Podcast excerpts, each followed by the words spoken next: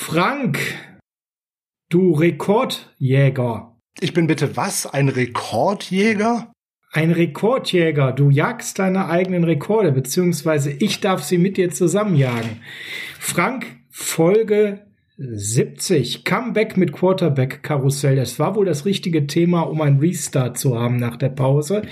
Denn wir haben mit dieser Folge, und die ist ja noch gar nicht so alt, da kommt ja noch ein bisschen was dazu. 14 Tage ist die alt. Wir haben alle Rekorde, die es vorher brach, äh, gab, gebrochen. Ja, das ist doch hervorragend. Äh, Quarterbacks polarisieren natürlich immer besonders und äh, zeigt aber auch, ähm, auch die Nachrichten, die wir bekommen haben, man hat uns vermisst und man hat auf uns gewartet. Erstaunlich, erstaunlich, Frank. Wenn das so ist, dann machen wir mal weiter, ne? Ja, unbedingt. Es sind ja spannende Tage, die wir uns jetzt noch bevorstellen. In gut zwei Wochen startet die Free Agency und wir hatten da ja was angekündigt, dass wir da noch ein bisschen über unsere eigenen und auch mögliche Incoming Free Agents sprechen wollen. Ja, ja, Okay, Deshaun Watson incoming, los geht's.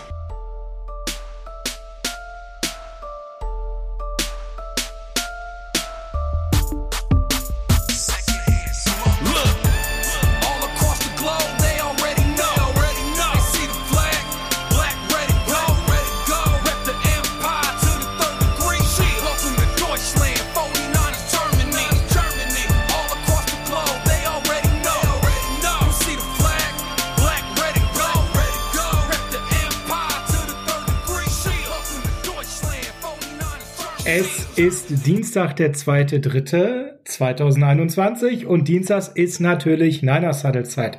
Herzlich willkommen zum Niners Huddle, dem Podcast der 49ers Germany, dem schönsten, tollsten, größten, wahnsinnig geilsten Fanclub im deutschsprachigen Raum mit dem aller, allergeilsten Podcast zu den San Francisco 49ers im deutschsprachigen Raum.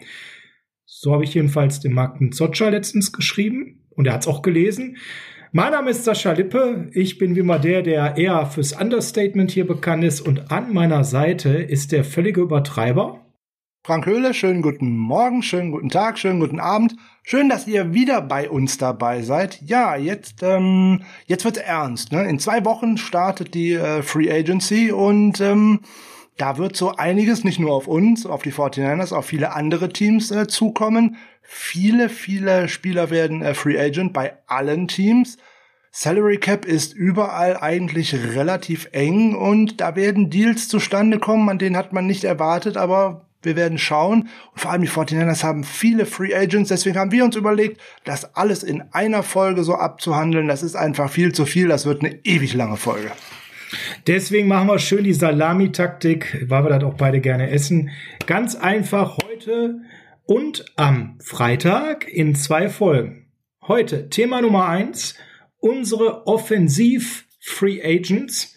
Und wir haben eine besondere ja, Rubrik kann man sagen, uns überlegt, nämlich Keep, Keeper or No Keeper. Sprich, behalten wir einen Spieler oder wird er gecuttet, released? Oder in die Free Agency entlassen?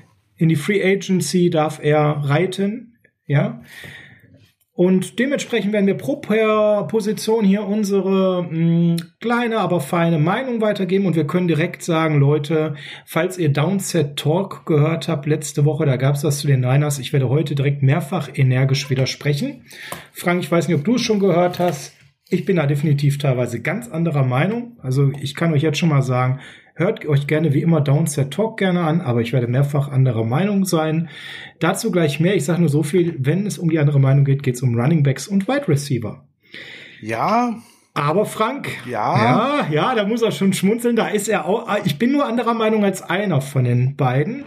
Ja, der andere war dann schon eher auf meiner Augenhöhe und meiner Meinung. Den werden wir auch bald hier mal wieder zu Gast haben. Ich freue mich schon sehr. Aber heute, Frank, starten wir mit den Offensive Free Agents und wir gehen von Position zu Position, damit das gleich schön übersichtlich für euch ist. Und dabei werden wir auch genau erwähnen, wen wir schon verlängert haben, weil da gibt's auch so den ein oder anderen. Unter anderem, Achtung, jetzt mache ich Frank besonders glücklich. River Crowcraft bleibt ein 49er.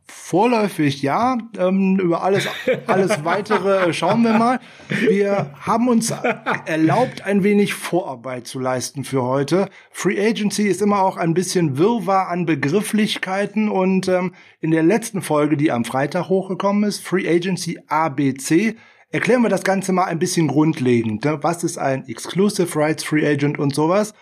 Hört rein, dann werden wir das heute nämlich nicht so dramatisch schön ansprechen. Und ähm, da gibt's noch ein bisschen schöne grundlegende Sachen, auch ein bisschen was zu Verträgen. Also unbedingt reinhören, weil macht auch Spaß und man lernt noch ein bisschen was dabei. Alles richtig, außer eine Sache. Nicht wir haben es erklärt, sondern der Frank hat es erklärt. Denn warum soll ich bei so einer fachlich geprägten Folge mit meinem Gesülze den Frank bremsen? Also haben wir uns gedacht, das macht der Frank mal schön alleine, damit er nicht auch noch permanent hier dieses streckende Gesülze von mir dabei hat und diese Fachlichkeit sich nochmal verdichten kann. Und da der Frank noch so viel mehr Fachliches in sich hat, können wir schon mal einen kleinen Ausblick geben für alle Patreon-Supporter. Da kütt noch was, weil der Frank hat noch ein bisschen mehr dazu erklären. Das war ja recht oberflächlich, obwohl ich schon gelesen habe im Forum, der eine oder andere will das zweimal tatsächlich hören. Es geht noch tiefer und den Deep Dive wird der Frank die Tage nochmal auf Patreon für euch freischießen. Frank, die meisten da draußen sind es eh schon, aber für die fünf, die es noch nicht gemacht haben, wie wird man Patreon-Supporter? Ja, ganz einfach. Äh, auf Patreon gehen, sich einen äh, Account anlegen und dann nach uns, dem Niners Huddle, beziehungsweise auch den 49ers Germany suchen.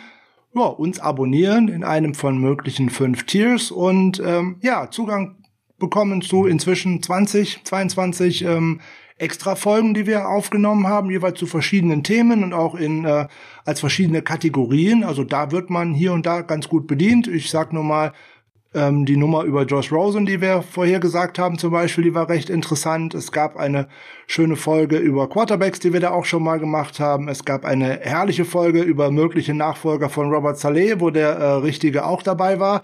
Also von daher, so schlecht ist das, äh, glaube ich, nicht, was wir zwei uns da schon mal zusammenschustern. Es gibt gerne mal was über Fantasy Football und, und, und. Also ja, und Sascha hat schon angekündigt, äh, man kann natürlich die Free Agency noch weiter vertiefen, ist keine Frage. Begrifflichkeiten gibt's da noch und nöcher und Ausnahmefälle und wie auch immer. Die Folge von Freitag ist jetzt gerade mal eine Dreiviertelstunde lang. Äh, es war schon länger, als ich es eigentlich machen wollte. Aber das ist so mal grundlegend. Vertiefen wir das Ganze jetzt mal, können wir noch mal locker drei Stunden nachschießen. Ähm, dann wird's aber sehr technisch und ich glaube, das ist mal eher was für einen Austausch bei so einem Zoom-Meeting oder sowas. Da gucken wir die äh, Tage mal dazu, dass wir sowas auch wieder machen. Und dann kommt jetzt irgendwann, sobald ich ein bisschen Zeit gefunden habe, auch etwas zum Salary Cap. Aber dann wird's richtig zahlenlastig. Also ihr seht, auf Patreon geht noch einiges, weil die nächsten Wochen werden wir wieder zum gewohnten Montags, Dienstags, Freitags Format zurückkehren. Aber bis zum Draft ganz stark fokussiert auf Free Agents. Und wir werden heute den Draft auch mal anschneiden, wenn wir sagen, hm, da gibt es einen Spieler, der könnte in der vierten Runde interessant sein für den und den Bereich. Mehr sagen wir dazu aber nicht, weil es gibt natürlich noch unsere spezielle Draft-Coverage. Dann werden wir auch verstärkt werden, die im Gegensatz zu uns auch Ahnung von Football haben, vor allem von College Football und uns dann richtig intensiv bespielen können sofern unsere Ahnung nicht ausreicht. Wobei ich bin mit meinem Mock eigentlich fertig. Jetzt muss nur noch das Board so fallen, Frank. Aber es ist ein anderes Thema. Wir starten. Und natürlich, Frank, wenn wir starten in der Offensive, dann starten wir mit der aller, allerwichtigsten Position in einer Offense und das ist der Sheriff, der General, der Quarterback. Und da ist es relativ einfach, Frank, wenn wir beginnen mit der Quarterback-Position. Wenn wir sagen Keeper or No Keeper, denn da sind zwei fest unter Vertrag für der neuen Saison. Und bei dem einen haben wir ja in unserer Quarterback-Karussellrunde schon einen Einblick gegeben, dass wir wahrscheinlich mit ihm gehen würden, nämlich dem potenziellen Starting Quarterback Josh Rose, äh, Jimmy Garoppolo. Frank, ich glaube, die Details sind alle bekannt. Wir können massiv an äh, Cap Space sparen, wenn wir ihn cutten. Würde aber keinen Sinn machen. Wir haben es in der Quarterback-Karussell-Folge schon klar gemacht. Eigentlich gleichwertigen Ersatz für dieselbe oder weniger Kohle gibt es so nicht wirklich. Der, der uns gereizt hätte mit Matthew Stafford, ist woanders hingaloppiert. Von daher Jimmy Garoppolo können wir höchstwahrscheinlich einbuchen, wenn wir den nicht noch nach New England irgendwie verscherbeln. Ja, da der für mich in dieser Folge hier nichts zu suchen hat, wir wollten ja über Free Agents sprechen, das ist er definitiv nicht. Also der ist nächste Saison auf jeden Fall bei uns. Das heutige Gerücht, was da gerade wieder so durch die Gegend schwirrt, äh, was irgendeiner wieder so geleakt hat, die 49ers hätten sich nach einem Trade von Teddy Bridgewater erkundigt, ähm, Auf CBS war es, genau, und darauf spiele ich gerade an. Ne? Aber auch CBS konnte wieder mal keine Quellen belegen, also ähm, ist das wieder mal nur Off-Season-Gerausche. Wen interessiert das? Man wollte sich doch verbessern, nicht verschlechtern. Ja. Dann haben wir Josh Rosen, den können wir einbuchen. Und dann haben wir zwei Jungs, über die wir kurz sprechen müssen, ob sie in die Free Agency reiten dürfen oder ob wir einen von beiden wiedersehen. Der eine, das ist äh, ein Mann, der uns ähm, Nerven gekostet hat, noch und nöcher, Nick Mullins. Und da gehe ich direkt mal in das Votum. Ich würde sagen, lass ihn die Free Agency testen. Ja, das auf jeden Fall. Ähm, der gute Nick Mullins ist ja nun mal äh, ein Restricted äh, Free Agent, weil er drei äh, volle Spielzeiten angerechnet bekommt, also drei Spielzeiten mit jeweils sechs Wochen vollem Bezahlstatus angerechnet bekommt und ähm, die 49ers könnten ihn mit einem Tender halten, aber das wäre viel zu viel Geld, was man im Endeffekt dafür aufbringen müsste. Äh, der, Absolut. der gute Nick Mullins hat letzte Saison, wenn mich nicht alles täuscht, 750.000 Dollar verdient der geringste mhm. Tender, den man auf ihn anwenden könnte, wären 2,1 Millionen und ein paar kaputte. Also dem ein dreifaches Gehalt zu bezahlen, ähm, ist, glaube ich, ähm, völlig überzogen und ähm, ich glaube, das können wir kurz machen an dieser Stelle. Sowohl CJ Beathard als auch Nick Mullins, sollte einer von beiden zu den 49ers zurückkehren, passiert das nicht jetzt zu Beginn der Free Agency, sondern weitaus später wenn überhaupt erst nach dem Termin, wenn auch äh, Free Agents nicht mehr in die Compensatory Formel reinzählen und wenn, dann kommen die auch nur zum Veteran Minimum in dem Falle dann wieder. Ähm, einen großen Contract kann keiner von denen erwarten und ich, ich sehe da weder den einen noch den anderen. Okay, aber ich sehe da noch einen dritten, über den wir reden müssen, den du vielleicht jetzt gerade schon hast durchs Raster fallen lassen, aber für den gilt gleiches. Josh Johnson, war ja schließlich auch im Kader. Auch da sage ich klar, die Wege werden sich trennen und ob wir den dann zum Minimum irgendwie nochmal wiedersehen als äh, dritten, vierten, keine Ahnung. Was ich sagen kann, Quarterback ist die erste Position, wo wir in der Draft Coverage definitiv was zu sagen werden. Keine Sorge, bei mir verballern wir keinen Erstrundenpick dafür. Ja, äh, Josh Johnson kommt ja auf jeden Fall erstmal mit einem Future Reserve äh, Contract äh, zurück. Äh, der ist auf jeden Fall in der Offseason mit dabei. Deswegen auch für den, für mich gilt das gleiche wie äh, Garoppolo. Äh, Nick in dieser Folge, der ist kein Free Agent. Ja, wobei das nachher dann für den 53er ja nochmal anders zu betrachten ist. Ob er das wirklich schafft, ist sehr fraglich mit Rosen vor der Nase. Und wenn wir dann wirklich auch noch einen Rookie auf Quarterback draften, wovon ich schwer ausgehe, aber eben halt nicht in der ersten Runde, ich sage jetzt keine Namen, ja, aber ich habe da was in der zweiten Runde im Auge. Um, was uns Spaß machen könnte, ähm, gehen wir mal davon aus, Garoppolo, Rosen und ein Rookie ist das, Frank, was wir hier einbuchen. Oder die Möglichkeit eines Veterans, aber das wird auch nicht früh in der Free Agency passieren, sondern wenn, dann eher später. Ja, dann gucken wir mal auf die anderen, auf Running Back.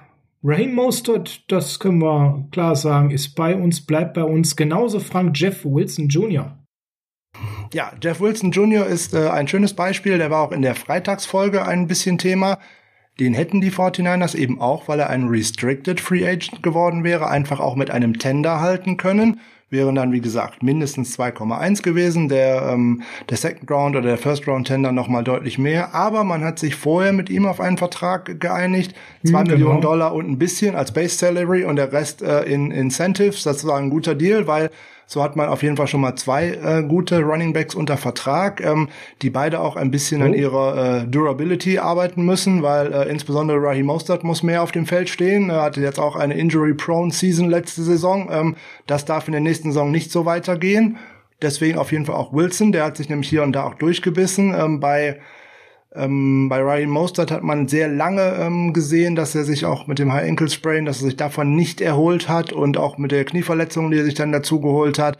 Das ist jetzt auch schon in den letzten drei Jahren äh, die zweite Saison, äh, in der viele Spiele ausgefallen ist. Jetzt muss man in der nächsten Saison mal sehen, ob er auch tatsächlich mal 16 Spiele auf dem Feld stehen kann.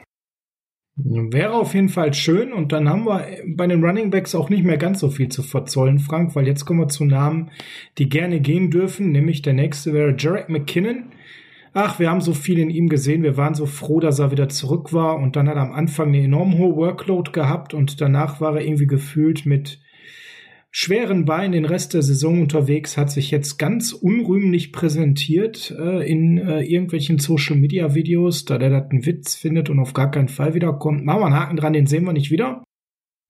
Das würde ich dir direkt auch so unterschreiben. Aber da wird irgendetwas intern vorgefallen sein, warum der nicht mehr zum Einsatz gekommen ist. Ähm, ja. Er hat, hat am Anfang der Saison wirklich einen ganz guten äh, Eindruck gemacht und dann kam irgendwann so, keine Ahnung, nach dem sechsten, siebten Spieltag kam irgendwie so der Einbruch, wo er auch einfach äh, keine Snaps mehr bekommen hat. Und ähm, jetzt wissen wir, da war, war ein bisschen mehr als die Gesundheit. Ja, irgendwas muss da gewesen nicht sein. so reagieren. Ja. Ja, und auch äh, von Tevin Coleman werden wir uns trennen. Der war einfach für das, was er dann am Ende gebracht hat, nämlich fast nix, viel, viel zu teuer. Hat ja äh, vier Millionen verdient, ähm, über vier Millionen, und auch er wird uns sicherlich ganz, ganz sicher verlassen. Den würde ich auch nicht zum Minimum mehr nehmen, weil der sah schon sehr washed aus, stand kaum auf dem Feld und wenn er auf dem Feld war, da fehlt es eigentlich an allem, nicht nur an Explosivität, an Schnelligkeit. Ja, aber wir sind trotzdem gut aufgestellt, weil wir haben noch Jermichael Hasty, also ich würde gerne noch zwei, drei Worte zu äh, Tevin Coleman sagen. Eigentlich ist er der perfekte Running Back für dieses Scheme. Ähm, erste Saison ähm, einmal High Ankle Sprain, zog sich durchs ganze Jahr hindurch. Da hat man auch schön äh, die Eigenheit dieser Verletzung gesehen, dass das auch immer ein leistungsmäßig ein Hoch und ein Up war. So war es nämlich ja dann leider auch so ein Up and Down. Und auch die zweite Saison mit der Knieverletzung im zweiten Spiel war da eigentlich schon gelaufen. Der ist nie wieder richtig auf die Beine gekommen.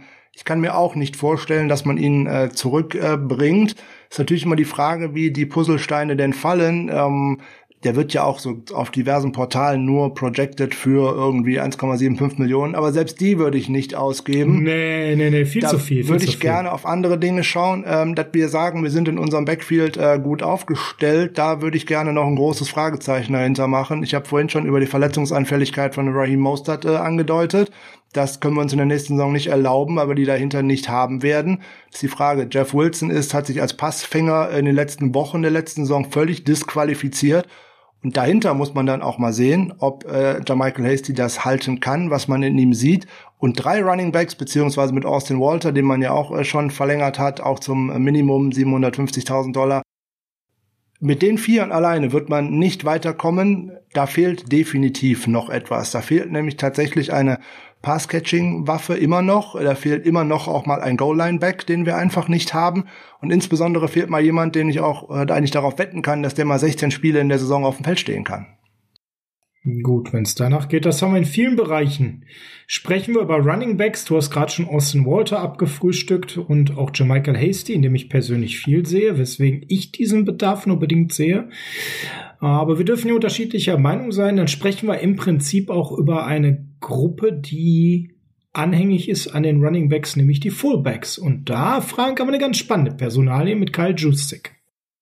Es ist eigentlich die zweitspannendste Personalie überhaupt äh, bei den 49ers, würde ich mal sagen, ähm, weil da viel dran hängen wird an der Personalie. So, jetzt ist äh, Kyle Juszczyk äh, eine Art Unicorn, eine Art Einhorn in dieser Liga, weil dafür, dass ein Fullback tatsächlich mehr im Passspiel eingesetzt wird, als dass er tatsächlich Bälle all zum Laufen bekommt, hm, es gibt wenige Spieler, die so äh, vielseitig sind, gerade im Run-Blocking und auch im Pass-Blocking wie äh, Kyle Juszczyk und insbesondere auch äh, mal gut zu lesen, was denn die Defense in dem Moment so macht und wo man denn auch mal äh, tatsächlich zum einen den Block setzen muss und zum anderen, wo man den Pass ähm, den Pass-Rusher den Pass-Rusher aufnehmen muss. Das kann kaum ein anderer Fullback, da wird man keinen anderen finden.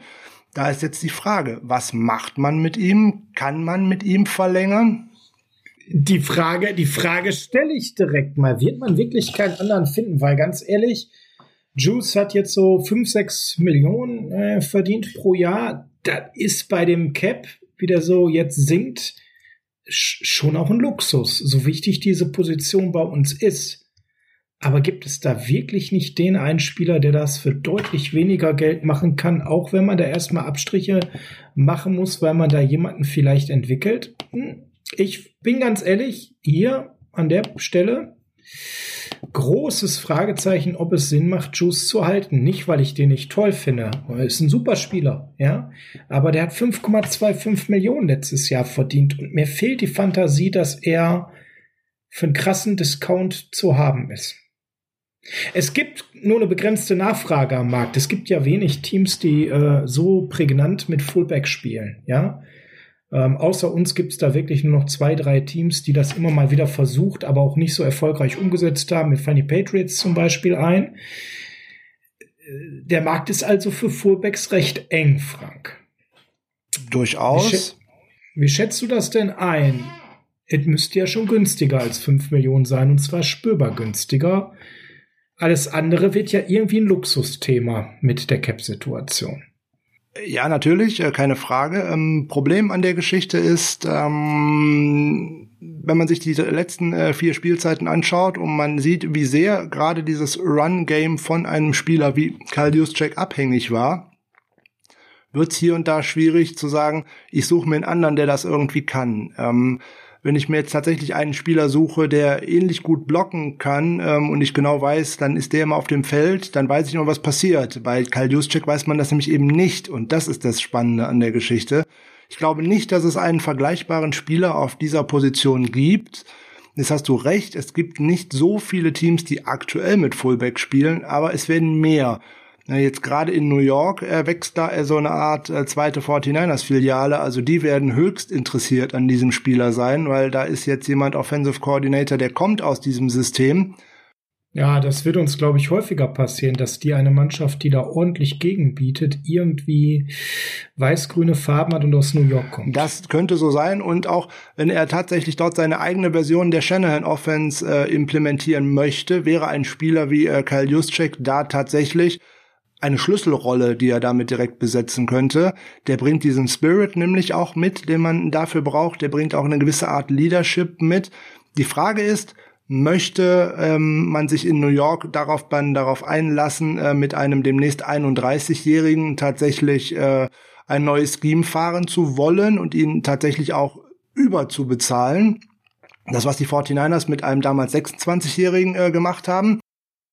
Ähm, zum einen, ich denke, jetzt ist er 30, wird 30, 31. So, das, das wird wahrscheinlich ne? das Gehalt ein wenig drücken. Jetzt haben die 49ers Bobby Turner auf jeden Fall gehalten als Running Backs Coach. Das hat äh, Kyle Juszczyk tatsächlich mal als äh, Schlüssel bezeichnet, auch für ihn, weil er mit dem so einen guten Draht hat, wo er denn gerne weiterspielen möchte. Er weiß genau, wie er wertgeschätzt wird bei den 49ers und er, ihm dürfte klar sein, dass ähm, er im Gehalt Absprüche machen muss zu den Jahren vorher, weil außer den Jets maximal vielleicht auch noch den Patriots, die Ravens könnten auch noch mal schauen. Es gibt natürlich auch andere Formen Dann wird's eng, der Shanahan, ne? der Shanahan Offense, wenn jetzt sich äh, Mike LeFleur darauf einlässt, eigentlich eher so spielen zu wollen, wie sein Bruder das macht. Das ist ja auch eine Art Shanahan Offense. Die findet aber eigentlich wenig mit Fullback statt. Oder halt auch wie die Offense von äh, Sean McVay bei den Rams die findet gar nicht mit Fullback statt, sondern eigentlich eher mit zwei, nee, da ist der Fullback. mit zwei Tight Ends. So. Genau, der fördert einen weiteren Tight End. Frank, äh, mal ganz kurz deine Einschätzung. Er kommt von fünf Millionen. Zwei Millionen wären Träumchen. Dazwischen liegt irgendwo die Wahrheit. Ne? Was wäre denn, wenn er sagt, ich hätte dann gerne einen, einen längeren Deal, vielleicht so drei Jahre, vier Jahre, dreieinhalb? Ich würde sagen, ich würde sofort unterschreiben. Auf sowas könnte es und müsste es natürlich hinauslaufen. Das können wir jetzt grundsätzlich eigentlich zu allen Verträgen von den wichtigen Spielern sagen.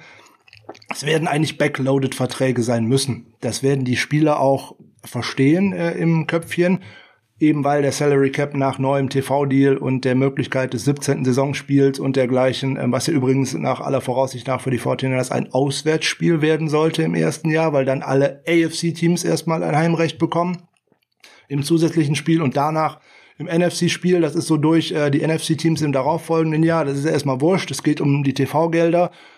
Dann wird der Salary Cap wieder deutlich steigen und dann hat man auch wieder mehr Spielraum bei all solchen Sachen. Sag mal so um die drei, drei Millionen durchschnittlich fände ich echt gut äh, bei ihm. Mhm. Drei, drei, ich glaube, da ist irgendwo eine Schmerzgrenze. Also drei wird er, glaube ich, zu wenig. Ich glaube, wir liegen schon so bei dreieinhalb, 3,7, 3,8. Weil noch tiefer, ich glaube, dann sind wir wirklich bei grün-weiß. Äh, wir können darüber streiten. Im Endeffekt geht es mir um garantiertes Geld. Und das ist ja immer so die Frage. Ja, genau. Ich, das kann, ist das ich kann ihm gerne 37 Millionen äh, in Aussicht stellen, wenn ich sage, du kriegst aber nur 12 davon garantiert. So, dann sind die 37 Aber was ist, wenn man ihm dreieinhalb anbietet pro Jahr für drei Jahre voll garantiert? Ich glaube, dann wird er hellhörig. Das Das äh, könnte durchaus sein. Muss er natürlich auch. Er will seinen äh, Lebensstil ja auch absichern. Es wird der letzte große Vertrag sein, den er abschließen wird, ohne Wenn und Aber. Ja, absolut. Ähm, aber selbst wenn die 49ers sich entscheiden sollten, ihn gehen zu lassen, es würde mal ganz andere Wege äh, eröffnen. Nämlich man könnte zum einen schauen, was hat man selber noch in den eigenen Reihen. Ne? Wir haben dann noch so Da wollte ich gerade mal zwei Namen nennen, um mal deine Einschätzung dazu haben. Was wäre denn jetzt mit einem? Fangen wir mit, mit dem einen an, der vielleicht mich nicht so begeistert. Was wäre der mit Josh Hawkett? Ist das einer, der ein Teil davon vielleicht übernehmen könnte? Was hast du von Fresno State erlebt, bevor er auf unsere Practice Squad kam als undrafted Free Agent? Ist das jemand, wo du sagst, der könnte da herangeführt werden, weil er ja doch irgendwo schon auch im Blocking recht gut war damals, gerade im Run-Game als Blocker und auch durchaus den ein oder anderen Ball gefangen hat. Oder ist der Weg zu weit? Na, das mit dem einen oder anderen Ball gefangen, das würde ich direkt mal äh, noch wieder einkassieren. Da ist dummerweise irgendwann mal ein Ball pro Saison in seine Richtung geflogen. Ich glaube, großartig mehr war das nicht. Ja, ja, auf jeden, auf jeden Gefangenen hat er einen fallen lassen. Aber er hat auch mal einen gefangen. Ja, ja, ähm, okay. Äh, Fresno State, er hat da überhaupt keinen bleibenden Eindruck hinterlassen und äh, er ist der letzten Saison auch überhaupt nicht in Erscheinung getreten. Ne? Er ist nicht mal für ein Spiel in den aktiven Kader befördert worden. Das muss nicht zwangsweise was heißen. Er ist einmal mit einer Sperre unangenehm aufgefallen, weil er ein paar unerlaubte Mittelchen benutzt hat.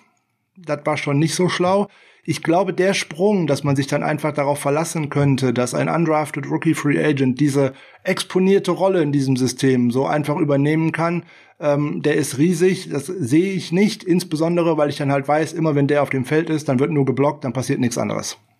Dann kommen wir zu einem gedrafteten Spieler, wenn es dir lieber ist. Und ich gucke auf unseren Sixth Round Pick aus dem Jahr 2020. Ein Mann, den ich überdurchschnittlich gut finde. Unser Tight End Charlie Werner, der nämlich hat im College bei Georgia immer mal wieder auch Fullback Snaps bekommen und sich da eigentlich gar nicht so doof mit angestellt. Wobei natürlich Fullback nicht gleich Fullback ist. Das müssen wir an der Stelle fairerweise sagen. Ja, gerade die Georgia Offense ist da eine äh, Besonderheit. Ähm, da kann man diese Positionen auch nicht unbedingt voneinander trennen. Wir können uns, glaube ich, direkt darauf verständigen, er ist da zum Blocken eingesetzt worden und nicht, weil er mit dem Ball gelaufen ist oder auch, weil er den Ball auch nicht so selten gefangen hat. Also das gab's da einfach nicht. Der ist da eigentlich immer zum Blocken auf dem Feld gewesen. Das macht er tatsächlich ganz gut, beziehungsweise hat er im College gut gemacht. Wir haben in der letzten Saison zu wenig von ihm gesehen um das, Leider, ja. um das definitiv mal äh, sagen zu können. Ähm, wenn er auf dem Feld war, sah das nicht schlecht aus, muss man ähm, ihm zugute halten. Und das wäre ein, eigentlich auch die Möglichkeit, wenn die 49ers sich entscheiden, ähm, Juszczyk gehen zu lassen, weil man halt äh, nicht bereit ist, keine Ahnung, viereinhalb oder fünf Millionen oder wie auch immer äh, für ihn ähm, ausgeben zu wollen. Das würde natürlich grundsätzlich etwas an der offensiven, offensiven Philosophie womöglich ändern, nämlich dass man tatsächlich dann mehr mit äh, zwei Tight End Sets spielt, dass man dann versucht, wie in der 2019er Saison, als Juice Check ausgefallen ist, mehr Tight Ends aufs Spiel zu bekommen zum Blocken. Wäre in dem Falle dann womöglich Charlie Werner oder es wäre natürlich womöglich auch Ross Dwelly, über den müssen wir gleich auch noch mal kurz sprechen. Mm, ja, ähm, leider. Das, das wäre so eine Möglichkeit. Ähm, die andere Möglichkeit wäre, dass man tatsächlich mal was anderes versuchen würde, nämlich mehr so in der Richtung Shanahan Offense von äh, Sean McVay zu gehen, nämlich mehr Receiver aufs Spielfeld bringen und mhm. damit vielleicht auch tatsächlich den Output äh, vom Passspiel mal nach oben zu treiben, nämlich folgendes zu machen. Immer kurze Pässe auf die Wide Receiver und gucken, dass sie Ball damit laufen, nämlich heißt Ball in die Hände der Playmaker. Davon hätten wir dann ja jetzt hoffentlich, dass sie alle mal gesund sind, einige man würde natürlich äh, die, die, die Balance dieser Offense ein wenig verändern und das müsste man mal schauen. Das wird der nächste Fingerzeig sein, was die 49ers da machen werden. Also auch so ein bisschen die Wichtigkeit der Position als Fullback wird an der Stelle nochmal ganz klar gesehen werden, ähm, wie sehr wir unser Spiel vielleicht auch verändern. Okay, Frank, komm, kommen wir zu den Wide Receivers. Ist ja relativ einfach, da sind ein paar Jungs festgesetzt und das sind Gott sei Dank die besten Jungs, so Leute wie Debo Samuel, über die wir nicht diskutieren müssen. Brandon Ayuk ist da. Wir müssen diskutieren oder auch nicht. Keep or No Keeper, Kendrick Bourne. Der ist ja gerade massiv dabei zu trainieren wie ein Büffel. So sehr habe ich den noch nie trainieren sehen auf Social Media. Kein Bling Bling. Plötzlich schwitzt er jeden Tag wie wild in seinen Trainingsvideos. Habe ich im Niner Saddle auf Instagram. Folgt uns da gerne auch mal zwischendurch geteilt. Und es heißt sogar aus dem Lager, wenn er bereit wäre, zu einem kleinen Kurs äh, zu verlängern, würde es eine Möglichkeit geben, im Gespräch zu bleiben. So, da waren viele Konjunktive dabei. Wir beiden haben ja persönlich eine andere Meinung und die ist, glaube ich, hier hinlänglich bekannt. Kurz weg. Ja, insbesondere zu den äh, Preisen, die da gehandelt werden. Also wenn ich da einen Vertrag lese, ähm, dass man sagt, man bezahlt dem äh, für zwei Jahre 12,5 Millionen, acht davon garantiert, dann fange ich an zu weinen. Aus dem einfachen Grunde. Das geht komplett einfach gar Für einen Spieler nicht. mit äh, einer mangelhaften Football-Einstellung, für einen Spieler, der sich nicht richtig an der Linie aufstellen kann, für einen Spieler, der immer wieder unfassbare Drops da drin hat, und dann feiert, äh, als man einen völlig sinnlosen Touchdown fängt, als ob man den Super Bowl gewonnen hätte. Freund, ähm, für mich ganz klar, Also go vielleicht- away. Ein Spieler, der neben dem Platz mehr glänzt als auf dem Feld. Bei ihm trifft, trifft es mehr zu als bei jedem anderen dank seines Bling Blings. Und nur damit ihr mal Franks Zahlen so ein bisschen treffen, einordnen könnt, der hat drei Millionen verdient in der letzten Saison. 3,2 Die waren schon Millionen. zu Und wir waren der Meinung, dass das ist zu viel. Und jetzt wird wirklich kolportiert, dass er für fünf oder sechs Millionen verlängert. Holy shit, bitte nicht. Ganz furchtbar. Lasst ihn bitte gehen. Ja, Richie James, Frank, klare Sache. ähm, noch zwei, drei äh, kurze Fakten zu Born, wo man ein bisschen ins Überlegen kommen muss. Ähm, man würde die zweitmeisten Hm. Targets abgeben, auch da, wo man denkt, dass Samuel äh, so lange ausgefallen ist, keine Frage. Man würde ähm, 767 Yards aus 2020 äh, weggeben. Ja, gut, auch der Nummer geschuldet, dass ähm, der gute Debo Samuel so wenig auf dem Feld gestanden hat. Ja, wollte gerade sagen, also Samuel hatte mal 33 Receptions für knapp 400 Yards. Also da kann er schon mehr, ne? Ja, aber der müsste ja auch mal auf dem Feld stehen, so nebenbei. Aber da gehen wir ja mal von aus, dass der sich in der kommenden Saison nicht wieder den Mittelfuß bricht. Die sind alle, die sind alle fit in der neuen Saison. Absolut. Zu den Free Agents, äh, den, Undra äh, den äh, Unrestricted Free Agents aus dem Vorjahr hätte ich noch eine kleine Statistik. Da sind Ja, laut Spotrack nur sechs Deals abgeschlossen worden, die über 2,5 Millionen garantiert waren. Die Receiver-Klasse dieses Jahr ist deutlich tiefer. Die Receiver-Klasse im Draft ist mindestens so gut und so tief wie die aus dem letzten Jahr. Wenn die 49ers Oh, sechs, wenn die 49ers oh. Millionen für diese Gurke ausgeben und dann eventuell einen Kyle Juszczyk äh, gehen lassen, ach Da du verstehe ich Heilige. nix. Also das geht überhaupt nicht. Ähm, wie gesagt, Dann verstehe ich nix. ein Spieler, der in nichts wirklich gut ist, ähm, nicht in Separation, er ist nicht dramatisch schnell. Ins Ähm, Offside stellen, da ist er herausragend. Ja, das ist prima, aber das kann ich nicht gebrauchen. Ne? So nebenbei, das darf der gerne beim Gegner machen. Dann mache ich da sogar Daumen hoch für. Am besten sogar gegen uns, weil dann kann ich wenigstens endlich mal applaudieren. Und dann, wie gesagt, diese unfassbaren Drops von einfachen Bällen. Ein Spieler im ersten Jahr, den nehme ich die hin. Im zweiten Jahr muss ich schon sagen, du, du, du. Im dritten Jahr muss ich sagen, nicht NFL-tauglich. Also es tut mir leid, es sind einfach zu viele, es sind zu viele mentale Fehler. Er ist nicht bei der Sache. Tschö, dann lieber, dann sehe ich da lieber Richie James oder meinetwegen auch Joan Jennings. Ja, aber das ist ja meinetwegen. Hey, hallo. Muss ich aber direkt mal zurückschießen, von wegen meinetwegen. Jajuan Jennings ist für mich tatsächlich das Argument, dass wir auf Wide Receiver nicht groß was tun müssen. Wir haben zum einen unseren Nummer 1 Wide Receiver Kittel, dann haben wir einen topfit Debo Samuel, einen topfitten Brandon Ayuk, damit haben wir drei hervorragende Waffen. Klar, wenn wir jetzt günstig noch was für einen Slot kriegen, her damit. Da werden wir auch dann in der Freitagsfolge mal drüber reden, aber Kendrick Bourne weg. Und Jennings haben wir gar nicht gesehen und das ist für mich einer, den muss man im Auge behalten im neuen Jahr. Der wird sich durchsetzen, der wird den Raster Cut machen, der wird im 53er am Ende stehen als vierter äh, Wide Receiver, wenn wir da nicht noch irgendwie granatenmäßig einen verpflichten. Und äh, worüber wir gar nicht reden sollen, dass wir einen Outside-Receiver brauchen. Dafür wird diese Position viel zu selten so genutzt. Die Leute, die wir haben, die universell einsetzbar sind, die über Outside, über, über den Slot kommen, das ist genau das, was wir brauchen, Frank. Und äh, bei genau das, was wir brauchen, erklär mir mal, warum wir an River Crowcraft festhalten. Das kannst ja nur du erklären. Ich sehe das nicht. Doch, das ist total einfach. Du brauchst Beine fürs Training Camp. Gerade diese Spieler, die Und man vielleicht jetzt ein Punt-Returner.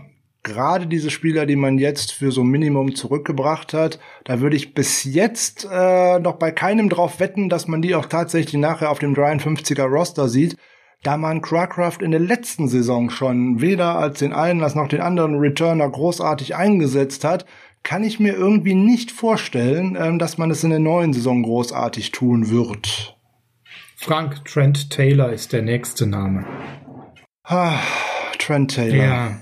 Ach, Ja. Trent Taylor, ja. Ein tolles Rookie-Jahr, dann nämlich ähnliche Zahlen wie äh, ein gewisser George Kittle, nur marginal weniger. Die hatten beide äh, 43 Receptions, er hat da 430 Yards draus gemacht und zwei Touchdowns und dann ging's los mit Rücken und dann mit Mittelfußbruch und mit äh, langsam wie keine Ahnung, ich kann es kaum sagen. Ich glaube, Tom Brady ist schneller als ähm, der gute Trent Taylor. Also das Jahr 2020 war für ihn äh, zum Vergessen. Keinerlei Separation, äh, keinerlei Auffälligkeiten, nicht mal als Returner irgendwie, weil er hat ja einiges bekommen. Da ging nix. Ähm, Der wird nicht mehr zurückkommen. Trent, äh, Trent Taylor ist für mich äh, ähm, mit meine Enttäuschung von der letzten Saison, weil da habe ich viel, viel drauf gesetzt. Ich dachte, das ist gerade, weil er auch mit Garoppolo so eine gute Chemie hatte und auch in dem Jahr davor im Camp so toll aussah, bis er sich den Mittelfuß äh, gebrochen hat. Ich kann nicht sehen, dass der zu uns zurückkommt und insbesondere kann ich nicht sehen, dass der an seine Form aus seiner 2017er oder auch 2018er Saison äh, noch einmal anknüpfen könnte und deswegen ein klares Go und ähm, da ist selbst das Veteran Minimum von 850.000 Dollar einfach verschwendet. Ja, und wir sollten noch zwei, drei Namen in Erinnerung rufen, die ja auch noch irgendwie in unserem Dunstkreis sind. Travis Benjamin hat ausgeoptet gehabt für die Saison 2020. Der kommt ja jetzt nun mal wieder, hat ja die Garantie. Fürs Camp kommt er auf jeden Fall wieder, ja.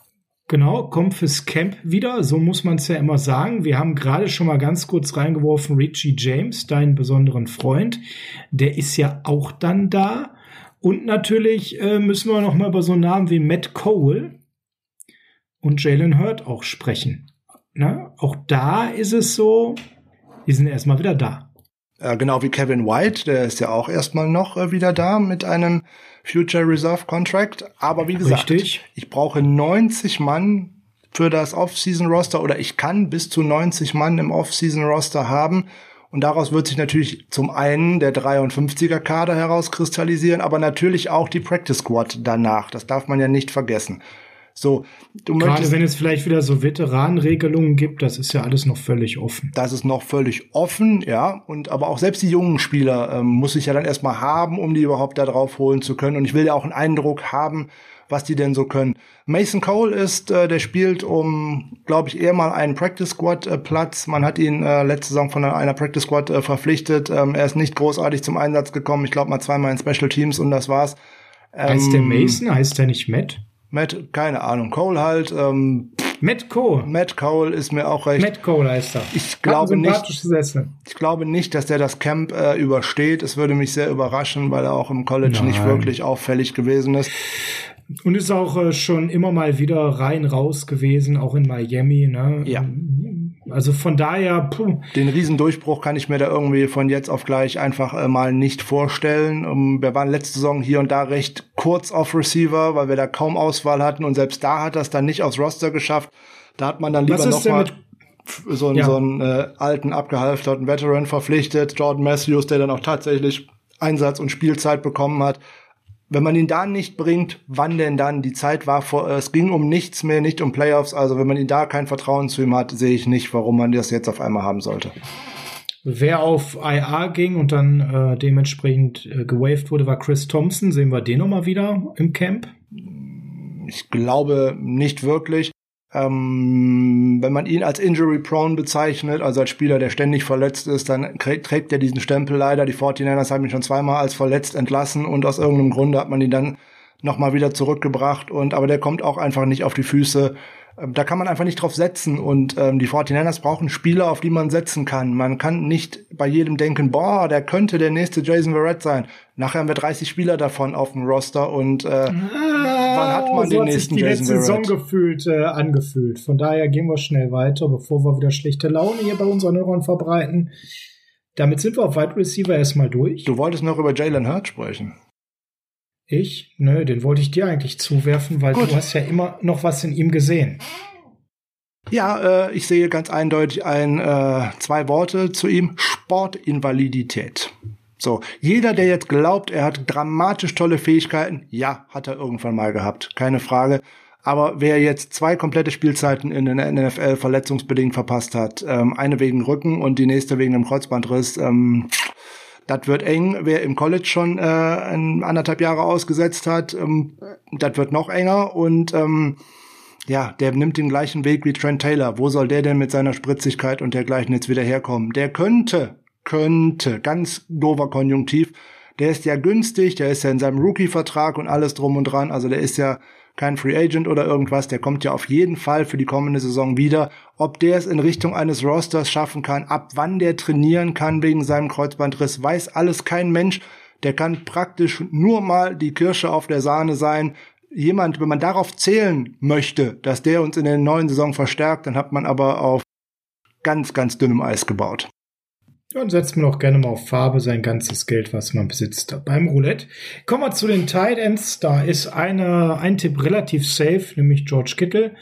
Dahinter wird's aber dann schon relativ spannend. Du hast gesagt, wir müssen über Ross Dwelly reden. Ja, wir müssen über Ross Dwelly reden. Und zwar in der Form, dass man nicht nur Negatives über ihn sagen kann, sondern Frank bei aller Kritik und bei allen Dingen, die ganz klar nicht seine Stärken sind, er hat sich ja reingearbeitet und ist nach und nach etwas besser geworden und hat für 750.000 äh, Dollar in der letzten Saison gespielt. Das ist nicht allzu viel. Er ist 26, von daher sicherlich noch nicht am Ende seiner Entwicklung. Werden wir den wiedersehen oder nicht?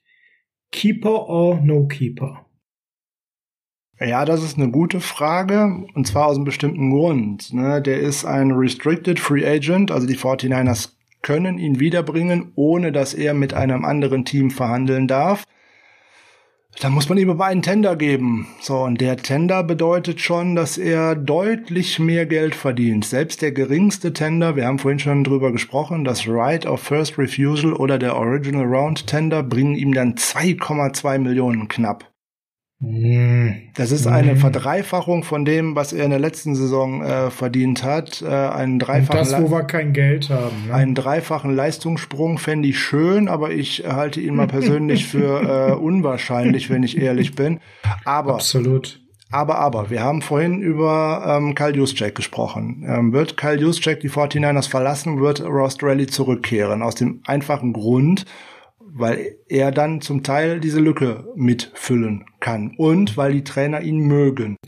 Ja, warum auch immer. Zweite ist, man bräuchte tatsächlich hinter Kittel ja auch noch den ein oder anderen Tight End, weil die 49ers können es auf keinen Fall weitermachen wie in den letzten beiden Jahren, den bei 95 Prozent der Snaps auf dem Feld zu lassen. Und einer dieser das Tight Ends könnte ja John Reed sein.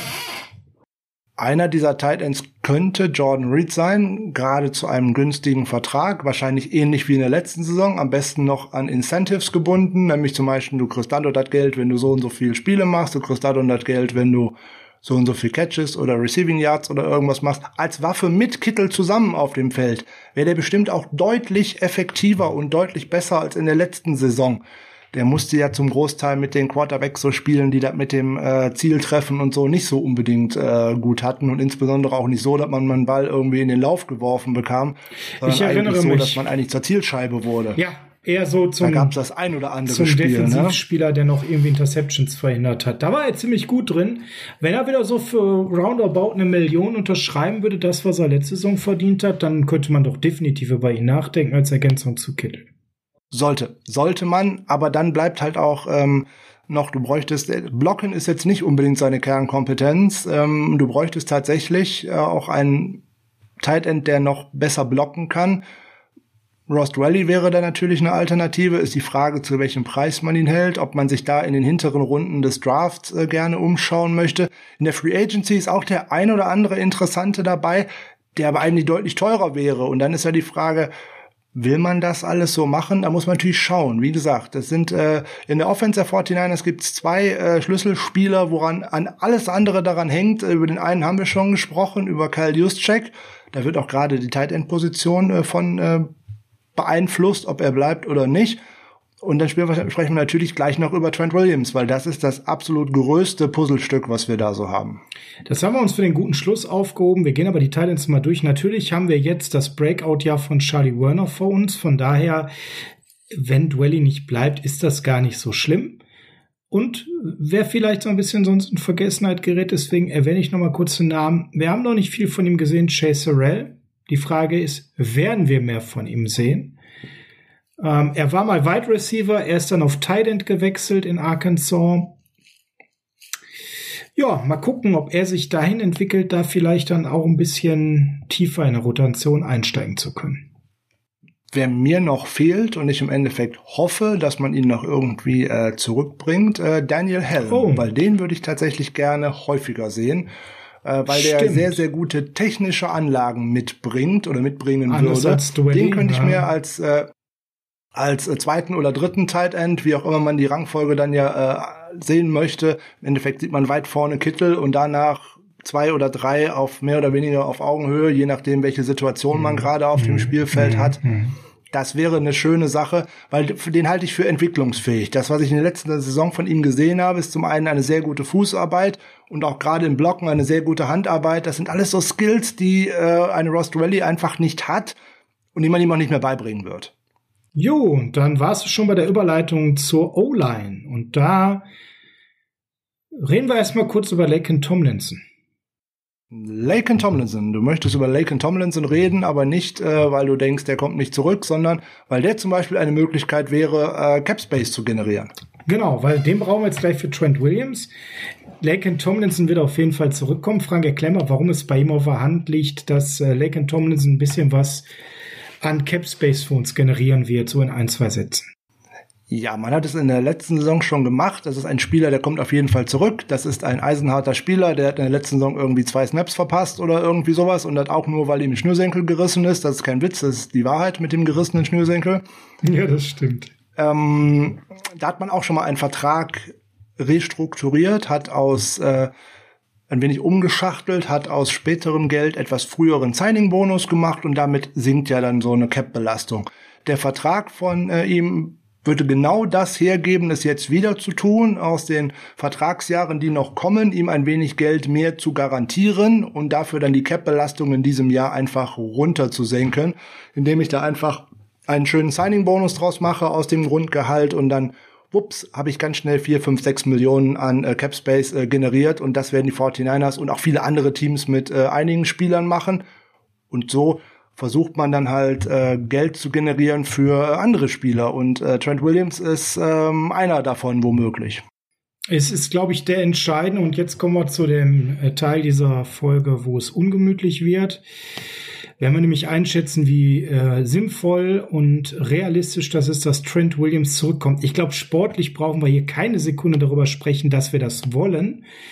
Ähm, darum geht's an der Stelle nicht. Es geht ja darum, was sein Marktwert ist. Und wenn man jetzt den Kollegen von Spotrax äh, glauben mag, ich sag mal, wie ist dann wieder schlecht, weil die haben einen kalkulierten Marktwert von 18,2 Millionen jährlich orientieren sich dabei ein bisschen an Referenzspieler wie Laramel Tunzel, der hat ja für 66 Millionen für drei Jahre verlängert. Gut, der ist 25, da ist noch ein bisschen Upside-Faktor drin. David Bakhtiari hat auch für vier Jahre verlängert gehabt, ähm, sogar für 23 Millionen im Jahr. Der ist jetzt auch schon ein bisschen älter. Ich glaube, geht auch schon auf 30 zu, wenn ich mich nicht täusche. Das sind so die Spieler, wo man sagt, altersbedingt direkt dahinter würde er sich so auf Platz 3 einordnen und kalkuliert sind da 18 Millionen pro Jahr Frank. Da wird einem ganz unwohl mit dem Blick auf den Cap. Können wir uns denn da Trent Williams überhaupt leisten, dass wir ihn sportlich wollen, steht ja außer Frage. Aber geht das überhaupt? Natürlich geht das. Danke. aber, das, äh, aber so einfach ist es ja nicht. Ja, im Endeffekt schon, ähm, weil wenn man letztlich unseren Salary Cap anschaut und den von vielen anderen, dann müssten wir zum jetzigen Standpunkt ja sagen, dann müssten die New Orleans Saints ja nächstes Jahr gar nicht antreten. Ne? Die sind mit 65 Millionen drüber, wie sollen die eine Mannschaft zusammenbekommen? Also auch da werden wir sehen, die werden bis zum Start des neuen Ligajahrs am 17. März um 16 Uhr unter dem Cap liegen. Wie auch immer sie das machen werden, mit Restrukturierungen, mit Cuts, mit Trades keine Frage. So, die Cap Space generieren geht immer, wenn ich den Spielern etwas verspreche, nämlich, dass sie Geld eher bekommen, weil ein Signing-Bonus, wenn man etwas umwandelt, bekommen sie sofort. Und den kann ich irgendwie auf mehrere Jahre ausreiten. So, bei Trent Williams wird es im Endeffekt ähnlich laufen. Ähm, der weiß jetzt, was er hat in San Francisco. Der hat einen äh, Trainerstab, äh, wo er hin wollte.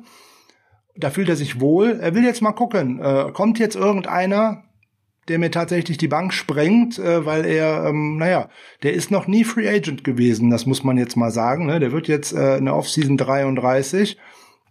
Aber vorher war er bei Washington und er ist nie Free Agent gewesen. Er konnte bis jetzt noch nie den freien Markt testen. Dass er das versucht, kann ich verstehen. So, und womöglich kommt da so ein Team wie die Indianapolis Colts oder wie auch immer und sagen, ey, wir bieten dir jetzt tatsächlich 25 Millionen in der Saison.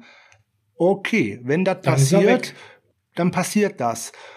Problem an der Geschichte äh, für die 49ers wäre, du hast definitiv keinen In-house, der das äh, adäquat machen kann. Und auch auf dem Free Agency Markt und selbst in, im Draft Nix. bekommst du keinen, Nix. der das in Nix. der gleichen Art und Weise schon machen konnte, weil das war ein Glücksfall, den wir nach der letzten Saison hatten. Joe Staley reitet in den Sonnenuntergang und wir haben sogar noch ein Upgrade auf der Position bekommen die so, so wichtig ist, das dürfen wir auch nicht vergessen. Wir reden hier nicht über irgendeine Position, sondern das ist eine absolute Schlüsselposition in der Art, wie wir eben auch Football spielen, offensiv. Natürlich, das insbesondere, ne, wenn man von äh, vier Premium-Positionen im Football spricht, ist das der Quarterback, der Left Tackle, ein Edge Rusher und ein Cornerback in eine davon fängt Trent Williams und ähm, früher hieß es mal, das hieß auch in einem schönen Hollywood-Film mal, ne, man weiß genau, für wen man den zweiten Check, die Hypothek ausstellt, ne, ne, für Versicherung hier, das ist Trent Williams, der Left Tackle. Warum hat unser Run-Game teilweise tatsächlich sehr, sehr gut funktioniert? Klar, hinter Trent Williams und Laken Tomlinson auf der Seite. Das war ein eingespieltes Duo, die haben recht schnell zueinander gefunden. Das sollte man nach Möglichkeit nicht wieder sprengen. Das ist der Wunsch. So, die Möglichkeit, die man da hat, ist natürlich auch wieder ganz klar. Backloaded Verträge. Im Jahr 2022, 2023 wird er teurer werden, wenn das, wenn man auch wieder mehr Cap-Spielraum hat. Ähm, und zur Not kann man auch sogenannte Void Years hinten dran hängen. Da weiß man schon, da wird der nicht mehr spielen, aber dann kriegt der noch Geld oder solche Sachen. Da wird's, jetzt kann man natürlich über, über dieses äh, lustige, ähm, was da viele Teams so prognostizieren oder was viele Seiten prognostizieren, immer sprechen. Da habe ich ja vorhin schon mal gesagt, das ist mir völlig egal, was die da prognostizieren, ähm, wenn ich einen ordentlichen Vertrag aushandle mit einer ordentlichen Staffelung und ordentlich Guaranteed Money wenn ich die Zahlen kenne, dann kann ich das Ganze mal beurteilen. 80 Millionen hört sich total viel an. Wenn davon, äh, wie gesagt, mal keine Ahnung, so 60 Millionen oder was auch immer nur garant nur, nur in Anführungszeichen, äh, garantiert äh, sind, dann ist das ein guter Deal für die 49ers. Und dann kann man vielleicht sogar eine Cap-Belastung für diese Saison auf unter 10 Millionen drücken. Und das ist das Ziel, was das haben muss. Ansonsten haben wir aber auch eine gute Nachricht. Wir haben keine nennenswerten äh, Free Agents in der O-Line, sondern ganz viele Spieler, die garantiert zurückkommen. Bei manchen ist es halt so, wenn Blick auf Weston Richburg, ne? Pro Football Focus hat ja auch die Spieler erkürt mit der höchsten Cut-Wahrscheinlichkeit und äh, Center ist sicherlich die Position, Frank, über die wir noch mal kurz reden müssen. Denn der gute Westen Richburg hat da einen Vertrag. Wir haben es darauf schon mal ganz klar besprochen.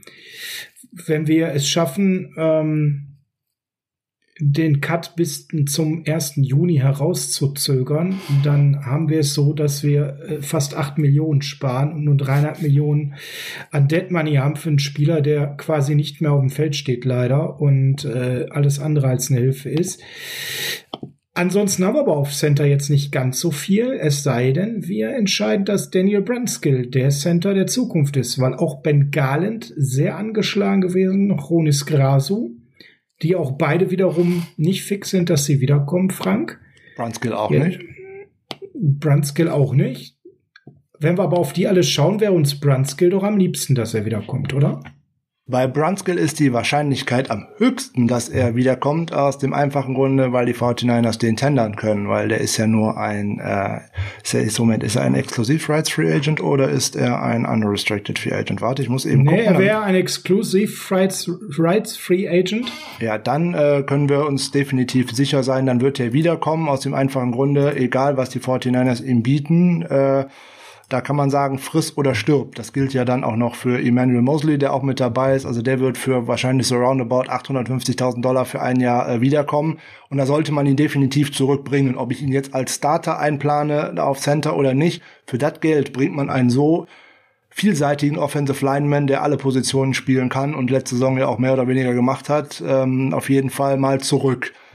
Ja, schon richtig. Aber ist er nicht sogar eine Lösung auf Center und damit auch jemand, wo man potenziell über einen längerfristigen Vertrag sprechen könnte?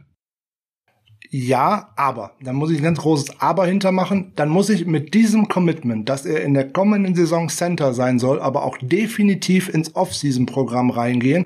Und dann muss er da jeden verdammten Snap, den es da irgendwo zu bekommen gibt, auch bekommen.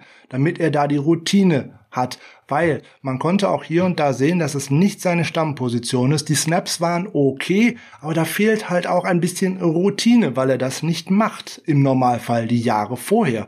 So, da muss man ihn dann auch tatsächlich reinbringen. Dann darf man auch mal nicht sagen, hey, spiel doch heute im Training mal spaßeshalber Right Tackle, weil der Mike McGlinchey heute mal einen Rest Day kriegt oder wie auch immer. Das geht dann einfach nicht. Da ist ein klares Commitment nötig, was der tun soll. So wie man vor der letzten Saison auch gesagt hat, Solomon Thomas wird im Training Camp tatsächlich eigentlich nur innen eingesetzt, weil er nur innen spielen soll. Genauso ein Commit muss, muss dann hier kommen, dass er nicht als Right Guard eingeplant wird oder wo, als Backup Tackle oder was auch immer, sondern dass er dann auch tatsächlich der Center sein soll und dann muss er diese Raps bekommen. Das ist ganz wichtig. Also, weil für mich ganz klar ist Ben Garland nicht die Lösung, der ist 33, der war schwer angeschlagen.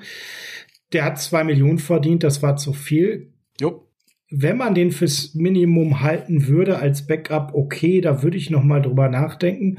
Über Toni Bergström brauchen wir, glaube ich, gar nicht groß reden. Nein, de denke ich nicht. Und Ronis, und Ronis Graso hat 900.000 verdient.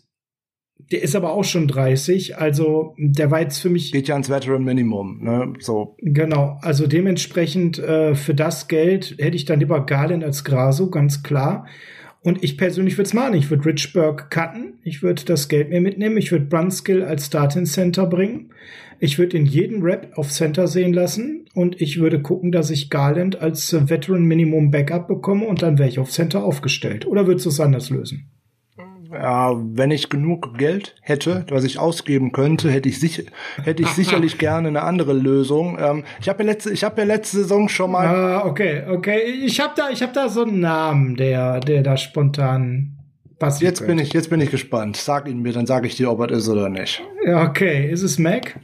Nein, auf gar keinen Fall ist es Mac. Das ist aber der, der permanent zu uns geschrieben wird gerade. Ja, ich möchte aber doch gerne etwas auf Zukunft haben und ich möchte mich doch verbessern und nicht verschlechtern. Der hat also ja keinen 35-Jährigen. Äh, nein, und insbesondere keinen 35-Jährigen, der seinen Zenit schon überschritten hat. Der hat in der letzten Saison mit Abstand seine schlechteste Karrieresaison gespielt und ist da im Pro Football Focus Ranking um über 25 Punkte gefallen. Ich kann mir nicht vorstellen, dass das nochmal besser wird, aber das ist für eine andere Folge. Grundsätzlich kann um ich mir genau das zu sein für Freitag. Genau. Ähm, grundsätzlich kann ich mir das hervorragend vorstellen äh, mit ähm, dem guten spielintelligenten Daniel Brunskill, das ein smarter Kerl ist, den da auf Center zu bringen, unter den Voraussetzungen, die wir vorhin besprochen haben. Insbesondere auch jetzt noch unter dem günstigen Vertrag, den ich für die kommende Saison habe. Dann mache ich mir allerdings dann wieder eine andere Baustelle auf, ne, weil Right Guard ist ja auch so ein Problem. Äh, das wäre auch eine genau. Position, die er spielen könnte. Und mit dem Gedanken, dass uns vielleicht Trent Williams aus welchem Grund auch immer verlassen könnte. Der hat ja nun auch in der Saison davor sowohl als Right als auch als Left Tackle richtig gut gespielt, der gute Daniel Brunskill. Das wäre auch keine Lösung, die ich bevorzugen äh, würde. Nur es wäre wieder eine Möglichkeit. Ähm, da sind sehr viele Fragezeichen, die im Endeffekt tatsächlich an einem Verbleib von äh, Trent Williams hängen. Nicht nur für die Free Agency, äh, natürlich auch für den Draft dahinter hinweg, ist ja ganz klar. Okay, also wir lassen den Namen jetzt noch nicht raus. Ich habe nämlich einen anderen Namen auf Center für Freitag. Seid gespannt. Frank hat offensichtlich auch einen anderen Namen. Da wären wir in der O-Line eigentlich auch schon durch, Frank. Weil ja. die anderen, die kommen ja nun mal zurück. Ob die dann den Kader am Ende schaffen, ist ja noch was anderes. Ja, aber Stand jetzt wären wir da mit der O-Line soweit durch. Horonis Grasso wäre auf jeden Fall eine Möglichkeit, für kleines Geld, also sprich fürs Veteran Minimum, fürs Camp, weil ich kann nicht wieder den Fehler machen, nur mit einem Center da reinzugehen, wie man es letzte furchtbar. Saison gemacht hat. Das geht auf genau. gar keinen Fall. So, einen genau. erfahrenen Guard sollte man auch irgendwie noch in der Hinterhand haben. Äh, Tom Compton hat in den letzten Spielen gar nicht so schlecht ausgesehen, bringt den für Veteran Minimum gerne noch mal zurück. Zumindest mhm. fürs Camp. Dann kann man anschließend danach noch mal schauen, ob der es aufs mhm. Roster schafft. Ja, Aber du brauchst, ja. du brauchst ja halt diese Beine. Du kannst ja nicht sagen, ich gehe jetzt nur mit 70 Mann da durch ähm, und dann brauchst du auch Leute, die da kompetitiv sind und die auch jungen Spielern etwas an Anleitung geben können. Also einen Tom Compton würde ich fürs Veteran Minimum noch mal äh, einladen und dann mal schauen, ob der das auf diesen Kader schaffen könnte oder nicht. Äh, Tony Bergström sehe ich da einfach nicht. Weil Nein. den hat man auch einfach nicht eingesetzt. Als es Nein. dann noch eng war, da hat man ihn ja auch nicht eingesetzt. Und äh, wir haben vorhin über Möglichkeiten gesprochen. Ein Spieler, der ja auch auf jeden Fall äh, zurückkehren wird, weil er noch im günstigen Rookie-Vertrag ist, ist definitiv auch noch Justin School. Der halt eben auch das Potenzial hat, sich an der einen oder anderen Stelle nochmal zu steigen. Ja, äh, definitiv. Der könnte auf jeden Fall äh, ein, ein, ein Backup in vielen Situationen sein. Als Starter möchte ich den nicht so unbedingt sehen, wenn ich ehrlich bin. Äh, Colton McKivitz geht natürlich auch zurück in seinem zweiten Jahr äh, als äh, Free Agent. Der wird wahrscheinlich gut um den Right Guard Spot konkurrieren können in der Offseason. Aber da dürfen wir auch nicht vergessen, der hat im College äh, bei den äh, West Virginia Mountaineers mit einem hervorragenden Grade und ganz wenig nur Pressures zugelassen, auch tatsächlich sowohl Left als auch Right Tackle gespielt. Der wäre vielleicht in der Pass Protection noch, um es zu sagen, nicht verkehrt, aber da hätten wir ein riesiges Downgrade im Run Blocking. Da müssen wir und müsste man sich darüber im Klaren sein, wenn man darüber legt, ihn eventuell als Starter irgendwo reinzuwerfen. Ihr merkt, so ganz einfach ist die Nummer nicht mit der O-Line, weil da gibt's einfach mehrere Spieler, die mehrere Positionen begleiten können, aber jeweils auch mit einer unterschiedlichen Verkettung von äh, qualitativer Veränderung. Da kommt ja auch noch einer zurück, oder zwei sogar, um genau zu sein, aus dem äh, aus dem aus dem Opt-out. Äh, einer ist einer ist Sean Coleman, äh, für den man ja mal vor nach Cleveland gedraftet hat und für die Fortinanders noch nicht einen Snap gespielt hat, der gute. Mm. Ähm, na gut, das heißt ja lange nicht, dass der in 2021 auf dem 53er Roster steht, aber er kommt zumindest mal als Camp Buddy fürs äh, für das Off-Season-Programm äh, zurück und ähm, ja, wie hieß denn nochmal der, der, der da auch noch zurückkommt? Da kommt da noch einer. Ja, jetzt stehe ich gerade auf dem Schlauch. Ähm, Der war aber noch unbedeutender. Also. Ja, aber er kommt halt zurück. aber er kommt halt zurück, ja. Da müssen wir noch mal eben. Äh, jetzt erlebt er mal etwas, was wir sonst eher weniger haben. Das normalerweise bemühen wir uns immer sehr, alles Pico vorbereitet zu haben. Aber an der Stelle, ich habe den Namen auch gerade nicht parat. Äh, ja, den hm. habe ich auch tatsächlich nicht vorbereitet, den Kameraden. Nee, der war aber auch total unbedeutend. Also Sean Coleman habe ich hier noch stehen, ähm, weil da würde ich sagen, den sehen wir auf jeden Fall im Camp wieder und der hätte sogar Chance, ja, wenn da sich andere verletzen, äh, doch noch am Ende irgendwie reinzukommen. Aber den anderen Jake kann man, Brandle ist es. Ach Gottchen, auf den wäre ich ja im Leben nicht mehr gekommen. Ja, äh, jetzt merkt er schon, wie wichtig die Nummer war können wir vergessen. Frank, ich denke mal, wir sind am Ende. Wir wollten eine Stunde, wir haben eine Stunde. Also an der Stelle liegen wir voll im Soll und äh, haben die Free Agents durchgesprochen und wir sagen an der Stelle danke, dass ihr uns so lange zugehört habt. Denkt dran, folgt uns überall auf Social Media, wo ihr uns finden könnt. Äh, folgt uns auch äh, überall, wo der Podcast äh, gehostet wird. Das unterstützt uns und freut euch auf Freitag, denn Freitag kommen die Lösungen zu all den Vakanzen, die wir euch heute vorgestellt haben, nicht wahr, Frank? Aber wir haben ja noch eine brandaktuelle Neuigkeit, die gerade reingekommen ist. Die hat ja nicht unbedingt mit der Offense der 49ers zu tun, aber ich freue mich trotzdem, dass äh, dieser Spieler auf gar keinen Fall jetzt unseren Cap Space mehr belasten wird, denn JJ Watt wird ein Arizona Cardinal. Das heißt, wir spielen sehr gerne gegen ihn. Das wird sportlich auch sehr schön für uns werden, weil das eine gewisse Berechenbarkeit der Cardinals äh, Defense mit sich bringt. Und er wird definitiv kein Cap Space bei uns klauen. Etwas überraschend das Ziel, aber da kann man mit Adrian Franke mal darüber quatschen, was war der Masterplan dahinter war. Frank, wir sind für heute durch, dann schmeiß uns doch mal raus. Ja, also ich hoffe, wir haben schon mal ein, mit dem Rundflug durch unsere Free Agents äh, ein bisschen Licht ins Dunkel gemacht. Wie gesagt, nicht die Freitagsfolge mit den Grundlagen zur Free Agency vergessen. Am Freitag kommen wir wieder mit unseren äh, möglichen Neuzugängen für die 49ers. Da kommt bestimmt die ein oder andere Überraschung, weil wir zwei haben uns mal wie immer nicht abgesprochen und äh, da werden wir mal schauen, wie dumm der ein oder andere von uns hier in unserem Zoom-Meeting hier aus der Wäsche guckt. Und in dem Sinne, Heart of Chrome, California, natürlich wie immer. Und an dieser Stelle noch einen ganz herzlichen Glückwunsch zum 40-jährigen Geburtstag vom Frontmann von Heart of Chrome. JD hatte nämlich am Samstag Geburtstag, runder Geburtstag. Wir freuen uns äh, sehr mit ihm und wir freuen uns noch mehr auf demnächst hoffentlich wieder stattfindende Konzerte. Also, jetzt gibt's Heart of Chrome California bis Freitag.